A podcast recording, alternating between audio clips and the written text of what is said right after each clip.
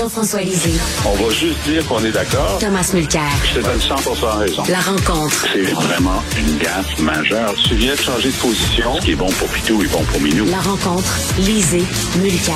Alors, Tom, j'ai hâte de t'entendre sur le projet Northvolt. Toi qui es monsieur environnement, monsieur écologie, est-ce que tu es enthousiaste ou tu trouves que le risque est trop grand? Qu'est-ce que tu en penses? Je suis enthousiaste et je pense que le gouvernement doit faire ce qu'il a demandé aux sociétés privées qui viennent de soumissionner sur les nouveaux projets éoliens. Dans chaque demande pour avoir une partie de ce lot-là, ils voulaient 1500 mégawatts, ils ont eu des offres plus de 3000.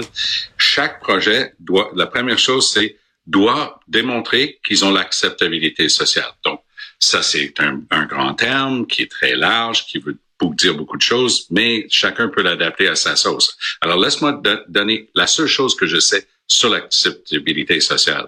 Si tu ne l'as pas au départ, c'est presque impossible. Une fois que tu l'as perdu, c'est presque impossible d'aller le chercher.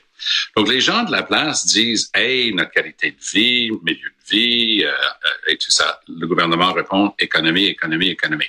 En fait, mmh. je viens de nommer les trois aspects du développement durable. C'est l'économie, c'est l'environnement et c'est l'aspect social. Donc, le travail doit commencer genre là, là. Parce que les gens avaient une usine là. C'était une usine de CIL. S'il y avait une compagnie qui faisait pas dans la dentelle, du côté environnement, c'était bien Canadian euh, Industries Limited. Donc, ça, ça, ils fabriquaient des explosifs, de la peinture, des substances chimiques à n'en plus finir. Donc, j'ai hâte de voir la facture que ça va être pour décontaminer le site. Mais toujours est-il que dans ce coin-là, installer quelque chose comme ça va amener, pour faire mon logo pour trois secondes d'écart, des jobs bien payants. Ça, ça va être des bons emplois. C'est quelque chose qui participe à la transition écologique dans notre société. Et euh, je vais aussi dire que Fitzgibbon n'avait pas complètement raison quand il, pardon, il n'avait pas complètement tort. Il avait largement raison lorsqu'il a dit qu'il faut faire cette transition en diminuant le nombre de voitures. Ça, c'est le cycle de vie des produits parce que ça coûte énormément de gaz à effet de serre et de ressources rares pour les fabriquer. Mais tout cela étant dit, que le Québec s'inscrit dans cette mouvance-là en Amérique du Nord et qu'on ait notre place avec, Richard, notre énergie propre et renouvelable parce qu'en Ontario, ils vont brûler du gaz naturel pour leurs deux usines. Ben, c'est un atout pour le Québec et tant mieux. Euh, Jean-François, on sait que tout grand projet industriel au Québec doit recevoir l'imprimatur du BAP parce que ça va être le cas avec Nordvolt. Alors, c'est nos amis de Québec solidaire qui ont, euh, les recherchistes, euh, qui ont trouvé qu'il y avait eu une modification au règlement du seuil de nombre de tonnes euh, à partir de cathode, à partir duquel le, le, le, BAP est nécessaire. Avant, c'était 50 000. Euh, euh, et puis, euh, l'usine de Nordvolt va en faire 56 000. Alors, par un hasard inexplicable, le règlement a modifié à 60 000. C'est-à-dire qu'en dessous de 60 000, n'a pas besoin du BAP. Alors, l'extraordinaire ironie là-dedans, c'est que c'est la filière batterie verte, une compagnie suédoise, c'est pour réduire les GES dans le secteur automobile principalement, mais franchement, se soumettre à, une étude environnementale, non merci. Et selon euh, les, sources euh, de, je pense, c'est de la presse, euh, ils disent que, ben non, finalement, pendant la négociation, qui a duré donc, on l'a appris hier, plus d'un an, entre un et deux ans, la compagnie suédoise a réclamé de cette modification réglementaire pour ne pas se soumettre au bac. Alors, ça fait un peu bizarre. Moi, j'ai un préjugé favorable à euh, l'ensemble de l'intervention. Je, salue et je félicite le premier ministre. Mais j'ai eu un peu de difficulté en lisant le communiqué euh, à voir, c'est un investissement de 7 milliards. Alors là, on soustrait les aides gouvernementales. Là, je dis, oui, mais d'habitude, il en reste qui est l'investissement de la compagnie. Combien de milliards est-ce que la compagnie investit? Et, là, j'espère que le, bureau de Fitzgibbon va m'appeler pour me corriger, mais selon mes calculs, c'est zéro. C'est-à-dire que la totalité de l'investissement est appuyée par le gouvernement. C'est quand même extraordinaire. Et qu'est-ce que tu penses de ça, Tom, qu'on a soudainement euh, dit, euh, ben, on va faire une exception pour cette entreprise-là. Ils n'ont pas besoin d'avoir l'imprimatur du BAP. Il y a un mot pour ça. Euh, le terme anglais, c'est regulatory capture. Ça existe comme champ d'étude, l'étude des réglementations. Et on appelle ça la capture réglementaire lorsque la personne qui est censée faire ça dans l'intérêt du public devient captif de la personne qui est de réglementer. Ça, c'est pas brillant. J'avais pas vu ce bout-là. Et euh, Jean-François, ça me fait penser, tu sais, la fameuse ligne électrique Artel des cantons, là, ils étaient pas, euh, ils pouvaient pas passer sur des terrains. Euh, ils ont pas voté une loi, puis c'était le PQ d'ailleurs, je crois. Ils ont voté une loi radioactive qui leur permettait finalement de passer sur le terrain en disant que c'est une situation d'urgence nationale. C'est un peu ce qu'on fait avec ça. On en a tellement besoin que là, ben, regarde, on, on ils pas besoin de passer par le BAP. Ben, ben, écoute, c'est pas c'est pas du tout le, même cas de figure parce qu'Artel des Cantons, c'était au lendemain de la crise du verglas où on était à un fil de perdre euh, l'alimentation électrique, hmm. de toute l'île de Montréal. Et donc, on dit, ça prend euh, ça prend un plan B, ça prend une deuxième ligne, puis c'était Artel des Cantons. Et à l'époque, euh, quand tu sors d'une crise du verglas, tu te dis, c'est vrai que ça arrive une fois par mille ans, mais peut-être qu'on compte mille ans et cette année, puis là, le, prochain Milan commence l'an prochain, mais là, on peut l'avoir le premier jour du deuxième Milan. Et donc, j'étais là, j'étais conseiller de M. Bouchard, et on avait une situation un peu d'urgence en disant, si ça se reproduit l'an prochain ou dans deux ans ou dans trois ans, on doit faire les démonstrations qu'on a fait tout en notre possible pour ne pas laisser euh, la ville de Montréal sans alimentation électrique. Et d'ailleurs, on avait eu peur que l'alimentation en eau soit coupée. Il y avait une nuit terrible où on était sur le point de la perdre. Dans le cas de Nordvolt, je veux dire qu'on l'ait ou qu'on ne l'ait pas, c'est juste où est-ce qu'on se situe dans l'échiquier international de la production de batteries. Là, c'est pas, il y, a personne qui va mourir ou manquer d'eau si euh, il y a un BAP puis ça retarde, ça retarde d'un an et demi, deux ans.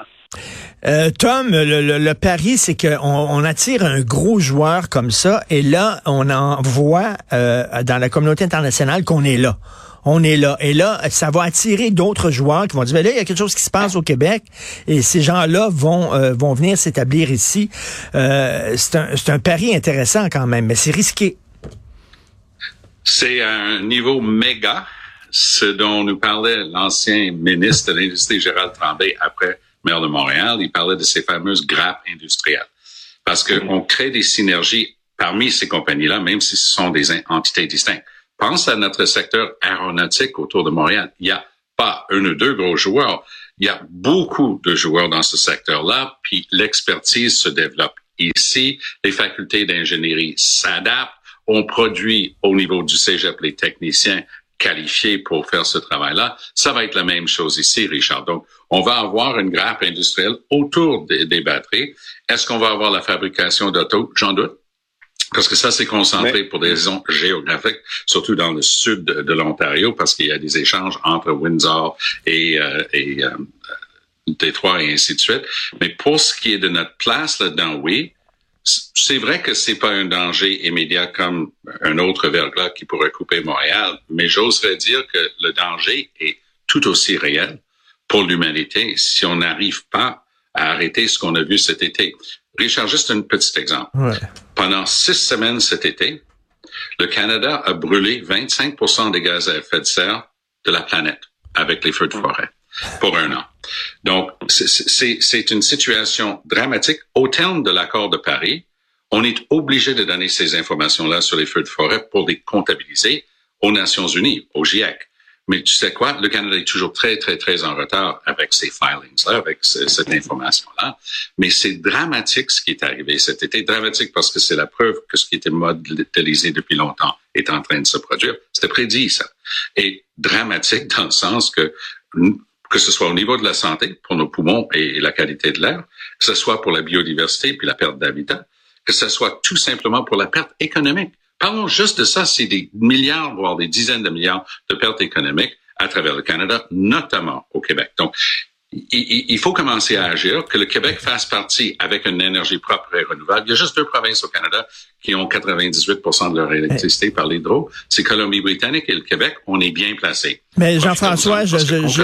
Colombie-Britannique, Jean-François, j'écoutais ce, matin là, M. Fitzgibbon qui dit, ben là, ils vont avoir besoin énormément d'énergie, d'électricité, Nordvolt, puis là, on est obligé de refuser d'autres projets verts. Il dit, il y a plein de gens qui nous appellent, qui nous envoient, on a un projet qui est intéressant, projet vert, on a besoin d'hydroélectricité. Il dit, je suis obligé actuellement de dire, non, pas tout de suite. On va mettre ça sur la glace parce que là, on priorise euh, le projet Nordvolt. T'en penses quoi? Ben, je pense que c'est une situation, c'est un problème de riches. C'est un problème de riches. je veux dire, c'est il y a tellement de gens qui se sont rendus compte qu'on avait une électricité verte qui leur permettait de mettre sur leurs produits le label euh, euh, carboneutre, hein, que tout à coup, ils se sont rendus compte que ben, c'est bien de venir ici, puis en plus, le coût euh, comparatif de l'électricité, même au tarif L, qui est d'après moi trop bas, euh, euh, une fois, il y, a, plusieurs mois, j'ai croisé euh, Fitzgibbon dans un événement. J'ai dit, j'ai dit, regardez, mettez-les aux enchères. Faites monter les enchères. À partir du moment où la ressource est limitée, vous choisissez parmi les, les, demandes celles qui nous sont le plus euh, favorables au niveau stratégique. Puis là, vous dites, bon, je la mets aux enchères. Ben, il dit, on n'est pas rendu là. Ben, il dit, rendez-vous là. Ben, pourquoi vous vous rendriez pas là? Bon, alors euh, effectivement, moi, je pense qu'il faut faire des choix. Euh, et là, la question qui va se poser, puis j'écoutais François Legault hier euh, dans son entrevue avec Patrice Roy, qui était l'homme le plus heureux au monde. C'est la plus belle journée de sa vie depuis sa première élection. Vous savez, le soir de 2018, quand il embrassait même, même sa sœur. C'était la plus belle journée de sa vie. Puis là, il disait, euh, ben là, on va avoir besoin de, de là, il a pas dit upgrader euh, Churchill Falls, je félicite, il a dit de rehausser Churchill Falls, on a besoin de Gull Island, puis on a besoin de trois ou quatre autres barrages. Wow, OK, ça c'est beaucoup d'énergie, plus l'éolien. OK. Puis pour faire quoi? Ben, pour faire le plus de projets énergivores possible dans la liste, en sachant qu'on qu'on les fera pas tous. Là, se pose une question de société. Euh, est-ce qu'on veut vraiment en faire le maximum ou on veut en faire euh, la dose optimale? C'est là où il y aurait un vrai débat entre qu'est-ce qui est optimal puis qu'est-ce qui est maximal. Puis M. Legault, il a l'air plutôt dans le maximal, mais il l'a dit d'ailleurs. Il dit là, on va avoir le dépôt du, euh, du plan stratégique de M. Sébia et on va avoir une discussion. Lui, sa position, c'est qu'il faut aller au maximal. Mais j'ai hâte d'avoir cette discussion-là avec le fichier Excel, Qu'est-ce que ça veut dire? Qu'est-ce que ça veut dire pour la pénurie d'emploi aussi, puis pour certaines régions? Et, un moment où on n'a plus besoin. Est-ce que monsieur, madame, tout le monde, Tom, va devoir euh, se serrer la ceinture pour ce qui est de la consommation d'électricité pour euh, privilégier cette entreprise-là? La, sobriété. Oui, la sobriété. On va nous pointer du doigt et prêcher la sobriété. Par contre, c'est une question de priorité pour un gouvernement. Et qu'est-ce qu'on est en train d'avoir en retour pour ce tarif L, pour ce tarif très bas? En ce moment, Richard, on vend cette électricité, on est en train de le brader à des compagnies de crypto-monnaies. On n'en parle pas beaucoup au public, mais des compagnies de crypto-monnaies sont largement implantées au Québec avec d'énormes euh, euh, installations informatiques et ainsi de suite. Ça bouffe de l'énergie à longueur de journée parce que c'est bon marché ici, c'est quasiment donné. Ça crée zéro emploi. C'est zéro, mais, presque aucun emploi. Ce sont des ordinateurs qui tournent pour euh, générer des crypto-monnaies. Mais pensons à ça. Pensons aussi, euh, ce qui était prévisible pour les changements climatiques était aussi prévisible pour l'énergie.